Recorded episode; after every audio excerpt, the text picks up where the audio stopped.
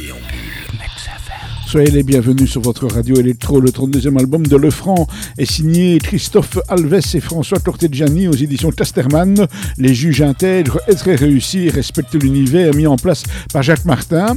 Avant de découvrir le récit, la couverture nous interpelle comme une réminiscence discrète de celle de l'île Noire. Il faut dire que Lefranc s'inscrit dans la ligne claire, héritage d'Hergé. Le journaliste Guy Lefranc enquête sur une curieuse affaire de vol de tableau. Ce qui est étrange, c'est que ses œuvres sont parfaitement connues comme étant des faux.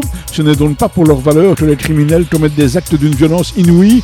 Dans les pas de Lefranc, nous découvrons la ville de Gand, mais aussi d'autres villes au décor parfaitement rendu jusqu'en Normandie en passant par Paris.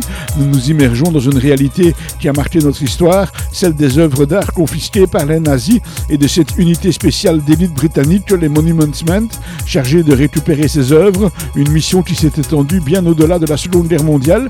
La bande dessinée regorge de références sympas, tel le rôle incarné par euh, Monsieur Lemans, auteur flamand bien connu, Les Juges intègres. C'est le 32e tome très joliment dessiné de Lefranc par Christophe Alves et François Tortegiani. C'est aux éditions Casterman. C'est une bande dessinée qui a été comme chaque fois résumée pour nous par Marc Descornet. On vous souhaite un excellent week-end. On revient lundi en pleine forme avec d'autres bandes dessinées.